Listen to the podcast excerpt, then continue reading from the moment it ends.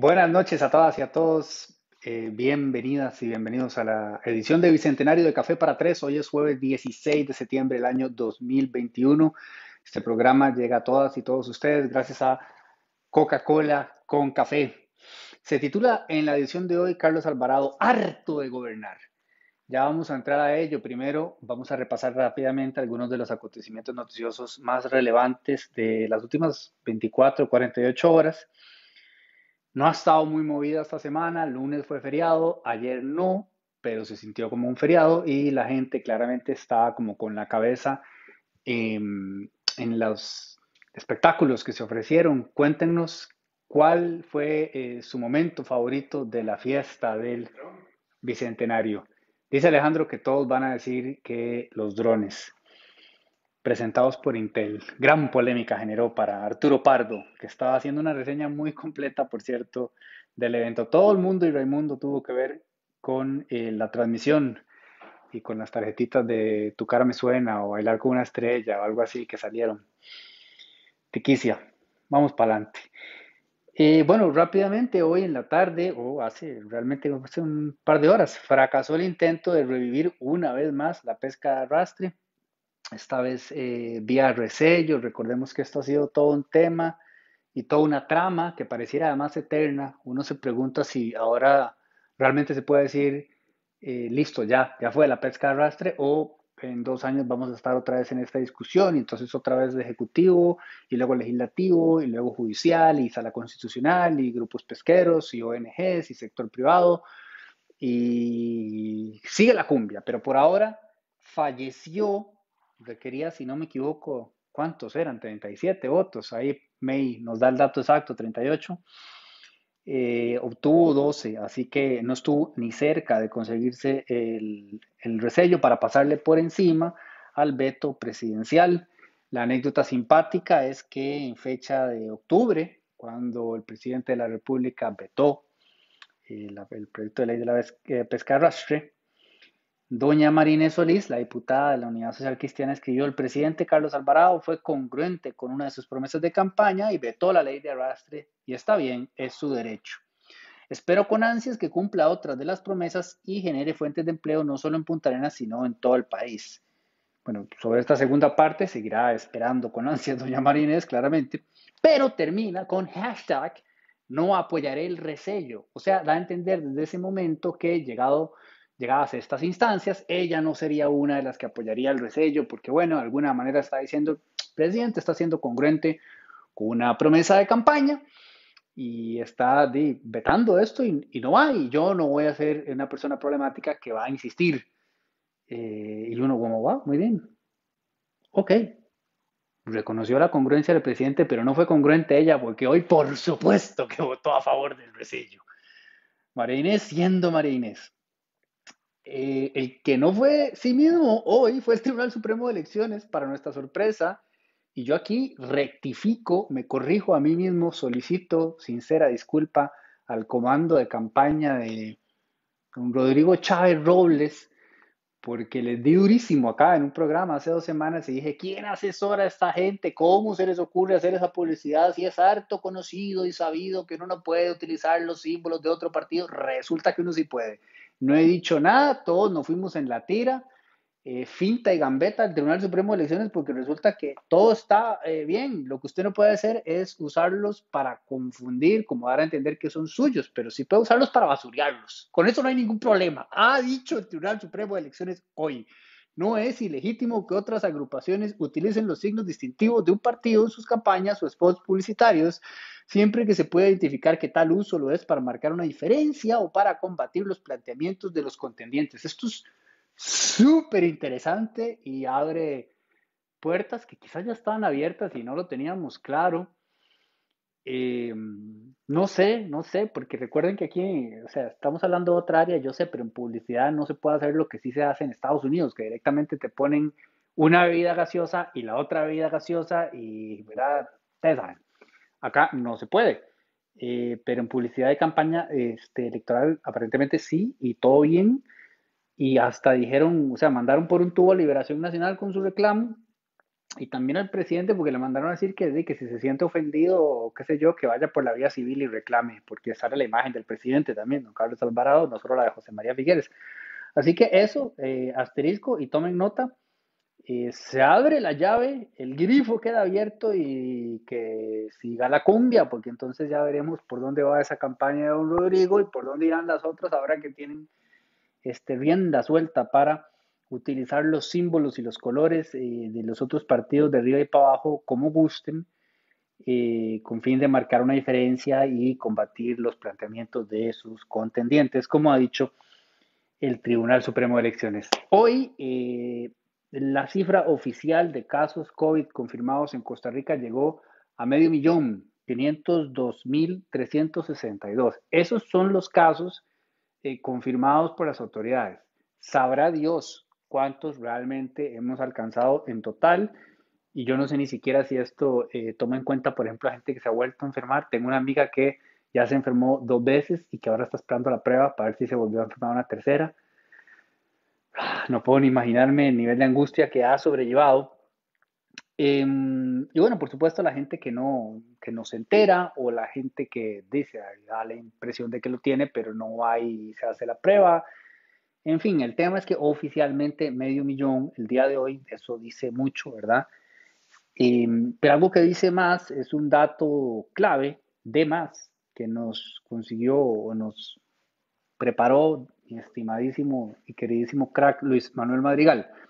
Costa Rica tardó 422 días en alcanzar los primeros 250 mil casos confirmados de COVID y solo 139 en sumar los, 200, los siguientes 250 mil. Es decir, 422 días para llegar a, al cuarto de millón. ¿Se acuerdan de aquel señor? ¿Cómo se llamaba? El de la rueda de la fortuna que decía cuarto de millón de colones. Sí, no, solo los boomers nos acordamos. Bueno, ciento, perdón, 422 días para el cuarto de millón y solamente 139 para el siguiente cuarto de millón. O sea, eso te da una idea de a, qué velocidad ha venido avanzando recientemente. ¿Qué pasa, producción? ¿Ese es Sebastián o Luis? Luis. está viendo el programa. Me siento particularmente conmovido. Está viéndolo porque me ayudó con una cita de doña Jorleni que mire cómo hago para chocolate esa cita para el cierre del programa. Él me la pasó. Por eso es mi reportera estrella número uno, el que más amo, sobre todos y todas, hoy, mañana y siempre. Amén. Ok. Eh, bueno, obviamente me ven con un tono ameno porque es lo que producción demanda, pero la noticia es es una, es una noticia este, severa, preocupante. No voy a editorializar ni a cansarlos con lo que he venido hablando en los reportes, porque ya lo he hablado suficiente en términos de cuál es la situación sanitaria actual del país en este momento y cuál va a ser de aquí a fin de septiembre por lo menos. ¿Hay alguna indicación de que quizá esta, esta ola eh, está empezando medio a acomodarse un poco mejor, pero es demasiado prematuro llegar a cualquier conclusión. Es decir, la cantidad de casos eh, promedio por día está bajando un poquito, pero eh, yo no le diría mucho en esos números todavía. Tenemos que respirar un poco más antes de llegar a conclusiones. Lo cierto del caso es que más allá de que eso llegue o no a pasar, septiembre está completamente comprometido y como ustedes ya muy bien saben, incluso en el escenario más optimista, eh, va a ser absolutamente abrumador el cierre de mes, así que sobra decir, todas y todos cuídense muchísimo, por favor. Eh, también ayer la caja hizo un trailer del anuncio de hoy. Eh, yo creo que es ya como que se ha estandarizado, ¿no? Como que cuando se va a anunciar algo, ya no solamente es el gobierno de, de don Carlos Alvarado, sino que ahora son las instituciones públicas en general y yo no sé, es, es un tema el anuncio del anuncio es ya inevitable. Entonces ayer la caja anunció que hoy habría un anuncio. El anuncio era sobre la vacuna TON, en efecto llegó. Lo más importante, y lo voy a decir de una vez, es que en este momento se puede recibir la primera dosis de la vacuna contra la COVID-19 en cualquier vacunatorio habilitado de la institución sin necesidad de pertenecer a su zona de adscripción. Gloria a Dios. Aleluya. Primer paso faltan otros, porque esto es apenas una victoria, pero ya llegó. ¿Y a quiénes está eh, lanzada esta invitación? Bueno, a 500 mil personas. Esta, esta vacunatón, que es como se le ha llamado, eh, pretende vacunar a medio millón de personas con su primera dosis. O sea, toda esta gente todavía no la ha recibido. Medio millón de personas en los próximos 10 días. Ojo que hay este, ajustes de horario también, ¿verdad? Se amplió durante estos 10 días, algo que también se había venido pidiendo, eh, para que la gente pueda ir a las famosas deshoras, o sea, no, a la jornada ordinaria regular de la caja que, sí, aleluya, gloria a Dios, no necesariamente se adapta a las circunstancias y realidades de todo el mundo. No vamos a entrar a pelear con esto, ya sé que todo el mundo tiene una opinión, agradezco siempre que me las hagan llegar como lo hacen. Ok, eh, datazo de más, si en estos 10 días en efecto logramos meter medio millón de vacunas de primera dosis, terminaríamos entonces con mínimo un 85% de la población meta a vacunar ya con una primera dosis. Eso sería extraordinario. Mínimo 85, porque este cálculo que también me lo preparó el número uno, el crack, el irrepetible Luis Manuel Madrigal, este, no toma en cuenta las primeras dosis que se están terminando de aplicar esta semana. O sea que estamos hablando de que sumando el medio millón sobre las que ya tenemos hasta ahora, donde no se incluyen las de esta semana en curso, llegamos a 85%, o sea que si incluyéndolas, quién sabe si es 86, 87, 88, pero ya, o sea, se empieza a ver robusto, se empieza a ver saludable. El tema es obviamente llevar segunda dosis a esos números también. Y entonces sí, esperar francamente a estas alturas del partido en Dios, porque no hay dónde más ponerlo, empezar a sentir una diferencia significativa en el eh, curso de esta pandemia. Ok, ya entonces entramos al tema de fondo. ¿Se habrá hartado o no don Carlos Alvarado de gobernar? Si uno fuese especialista en comunicación no verbal y verbal, diría que hace mucho tiempo que se hartó de gobernar. Este, lo de hoy es una muestra más. Obviamente eso queda abierto a la interpretación de cada quien. Habrá gente que dirá que no, que él es así, que es cascarrabias o que a veces este, se le puede interpretar como una persona increíble, pero no lo es, pero es que a veces suena así. Todos tienen su propia interpretación, pero bueno, hoy eh, dijo algo que uno diría que no fue muy feliz. No es la salida más amable, ni más oportuna, ni más apropiada en momentos tan complicados como estos, cuando quiera o no, requiere el apoyo de la bancada Liberación Nacional, que le guste o no, es la más este, numerosa en la Asamblea Legislativa, son 17 diputados los de Liberación Nacional y básicamente por eso, o sea, las cosas como son. Eh, el PAC entró de culo, tiene 10, creo que son, ¿verdad? Y de milagro no se le quitó ninguno, porque siempre se le iba alguno o una, hace como 15 años se le fueron como 8 de golpe. Una movida muy restauración, se partieron las aguas. Eh, o sea, ya de plano, yo creo que este es el gobierno que ha tenido menos legisladores este, oficialistas. Ya era bastante complicado, así que hago pausa comercial, asterisco, y les insto las siguientes elecciones. Si ustedes deciden apoyar cualquiera que sea el partido que decidan apoyar, tal vez, quizá, sea prudente, oportuno, buena idea, recomendable, darle también el voto al partido para la Asamblea Legislativa. ¿Ok? Porque si no, ponerle que queda liberación y le pasa lo mismo. Saca 10 liberación, pero di, no sé, 18 unidades y 14 el otro y 15 el demás.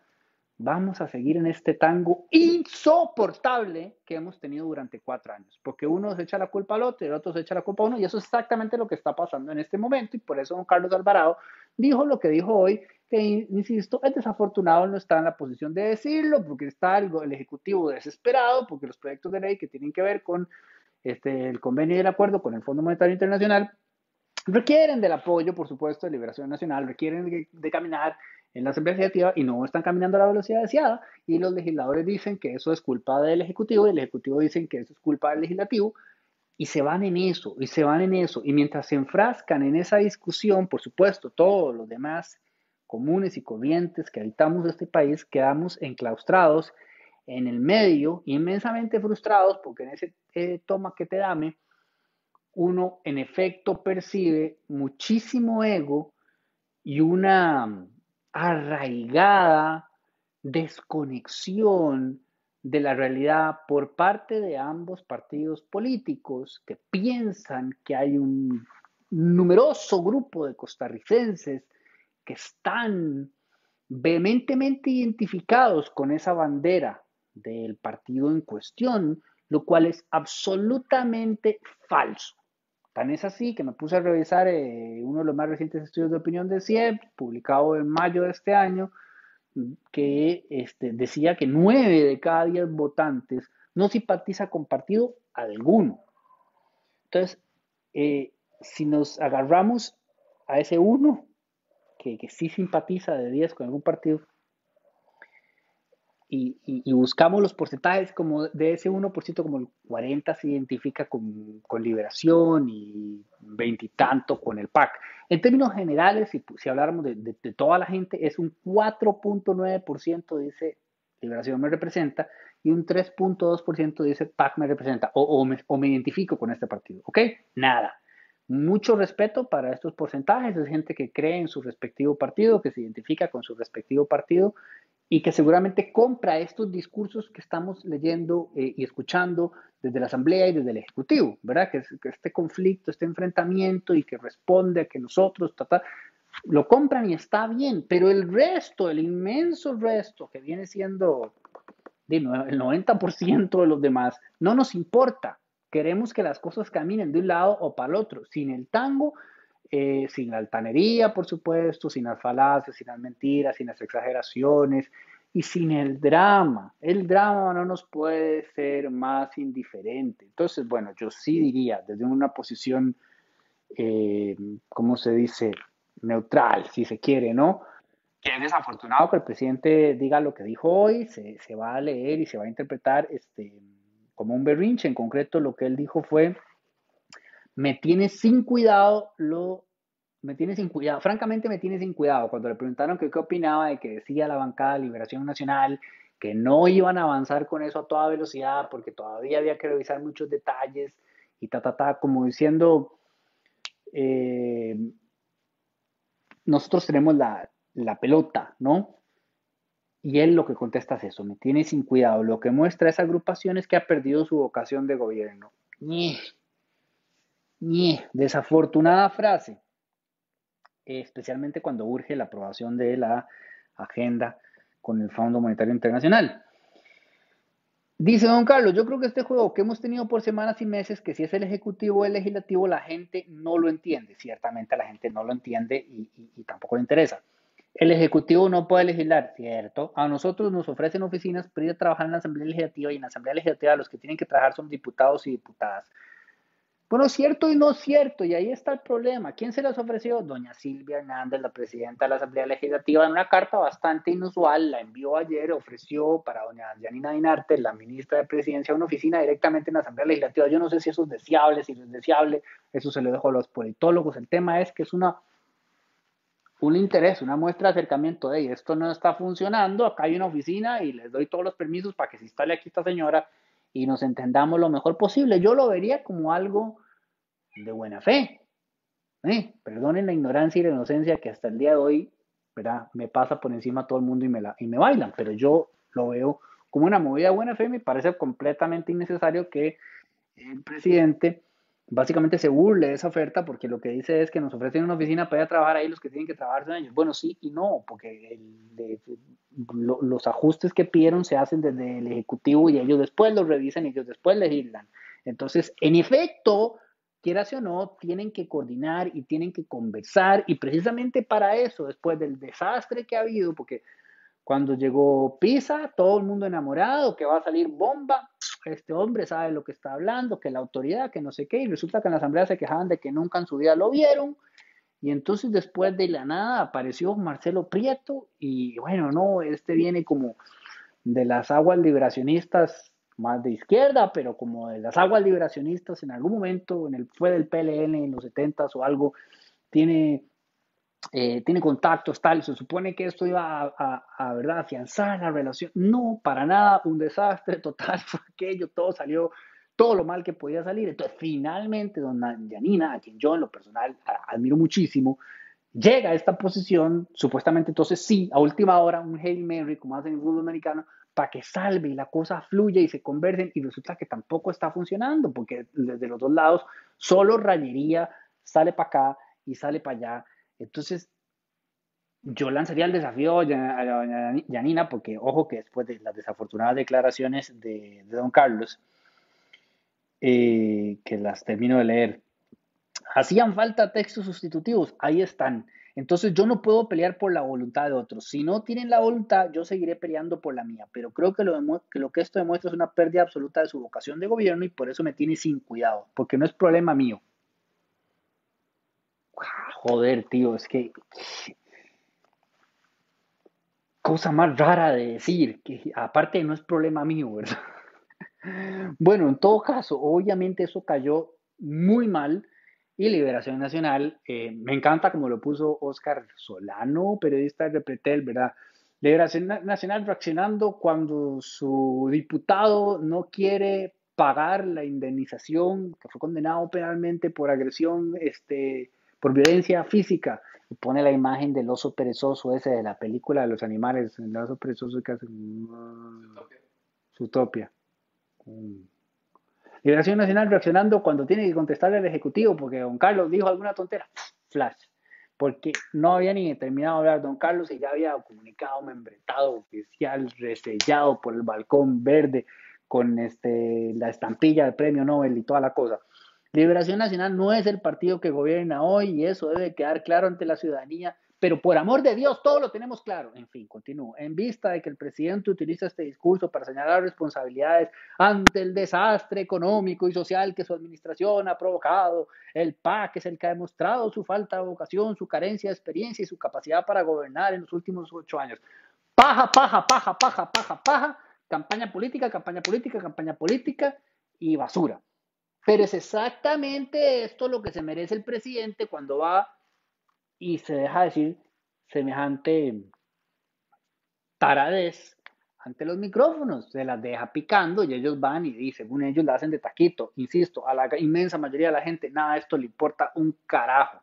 Lo que quieren es que, que las cosas se resuelvan y que se hagan como se tienen que hacer y que también que se establezcan responsabilidades, porque si el otro dice que son ellos y los ellos dicen que es él, y entonces ¿qué? ¿Quién? ¿Quién? ¿Cuándo? ¿Cuándo? ¿Cuándo hay rendición de cuentas? ¿Cuándo alguien es responsable de algo, de lo que sea acá? Por eso mi desafío para doña Janina es que si ella quiere que nos explique, porque están diciendo que no, que bueno, que hace falta la oficina, no se están hablando, ¿dónde está el atraso? Porque todo lo que hay es politiqueo de un lado y del otro, y enojo, y ego, y exabrupto, y la cuestión, pero ¿Qué es lo que no está funcionando y por qué no está funcionando? El presidente va a entender que es falta voluntad política de parte de Liberación Nacional, que perdió la vocación de gobernar, la vocación de gobernar, Dios mío. Lo que tienen y han tenido históricamente Liberación, Unidad, el pacto es vocación de figurar en todo caso. Pero el país lo que necesita es conciliar acuerdos, prosperar, tener la claridad desde las diferencias de, bueno, no todos vamos a obtener lo que queremos, pero cómo nos acercamos más a lo que la mayoría quiere para poder alcanzar, de, acercarnos lo más posible a ese ideal de bienestar común. No pareciera posible en estas circunstancias y me gustaría entender por qué. Ahí se la dejo doña Janina picando. Bueno, en el momento en que voy a seguir leyendo el documento, el iOS de Apple dice, ¿qué tal una actualización? Justo ahora. y hasta me cierra el, Google Doc. Y bueno, afortunadamente a, a Tigo le acabamos de pagar un upgrade. Esto no es publicidad, evidentemente. En la velocidad, así que no debería tardar mucho, pero bueno, vamos a hacer trampa y, lo vamos a buscar por acá, en el teléfono. Esperando, por supuesto, que no me, que no me haga lo mismo. Vamos a ver. Porque ahí se puso a actualizar Ok, listo. disculpan el, desperfecto técnico. Producción luego edita todo. Mentira, pero... Entonces, eh, a la luz de todo esto, yo quería rescatar las palabras y las voy a leer completas, aunque mi mamá se me cague después porque dice que no a leer nada acá, y tiene razón, pero, pero a veces sí, hay excepciones y esta es una. En términos generales, a mí me ha gustado mucho el trabajo de doña Yoleni León, la diputada de Liberación Nacional por la provincia de Limón, particularmente porque ella me parece una persona como ecuánime y seria y responsable. Y, cuando se ha equivocado ha sabido rectificar y sabe defender sus posiciones, se prepara para trabajar. Yo la colocaría fácil, sencillo, en el top 10, sin pensarlo, y fácil, cuidado y no, en el top 5 también de los 57. Y ella eh, no cae, o sea, la, la, he visto en alguna ocasión, pues, exaltada, ¿no? Como cualquiera de nosotros podría estarlo en determinadas circunstancias, pero no suele dejarse llevar por exabruptos cargados de politiquería barata, como sucede con frecuencia con algunos compañeros y compañeras de su fracción. Entonces, hoy, cuando hablo de esto, a mí me llamó la atención la forma en que lo planteó. Son solamente como 17 líneas. Voy a leerlas rápidamente. Hoy que escuchaba las declaraciones del señor presidente de la República, en lo único que pude pensar es que hoy tenemos a un presidente que de manera tácita ya renunció a ser el presidente de este país. Escuchando el tono y la forma en la que hoy se expresa y el fondo, no me lleva a otra conclusión que esa. De alguna manera yo le diría, yo, yo, comparto, doña Yoleni, yo comparto, ese hombre está harto. Más bien me lleva a la confirmación de algo que desde hace muchos días veníamos venir, un presidente que ya renunció de manera tácita a gobernar. Yo creo que esto se lo pudieron escrito un poquito mejor porque se está repitiendo, pero bueno. Y que en ese sentido busca la mejor oportunidad o la máxima oportunidad para evadir responsabilidades que como presidente de la República y que como poder ejecutivo le corresponden. Eh, pues es una acusación seria, digamos, ¿verdad? está diciendo usted no quiere gobernar y está buscando evadir responsabilidades que de todas maneras, como decimos en este programa una y otra vez, es lo que parecieran hacer cualquier persona que está en una eh, posición delicada en función pública, ¿verdad? Como, esto no fui yo. Pero lleva una buena cuota de razón doña Jorleni cuando le recuerda al presidente que tampoco puede nada más decir como di, porta a mí, porque parte de su labor es mm, no directamente él, pero si tocara, cuidado y no. O sea, conseguir que esas relaciones entre el Ejecutivo y el Legislativo caminen de forma armoniosa para que prosperen, eh, en el entendido de que no, nunca las dos partes van a obtener todo lo que quieren de la mejor forma posible para el país, proyectos de ley como los que nos tienen en este momento ocupados. Quiero invitar al presidente primero a recordarle que sigue siendo el presidente de este país y lo será hasta mayo próximo, pero además invitarlo para que se acerque a la Asamblea Legislativa pero que se acerque de verdad, no que se acerque como manifestaciones de que si vamos a tener mayor contacto y relación, pero que en la práctica no sucede.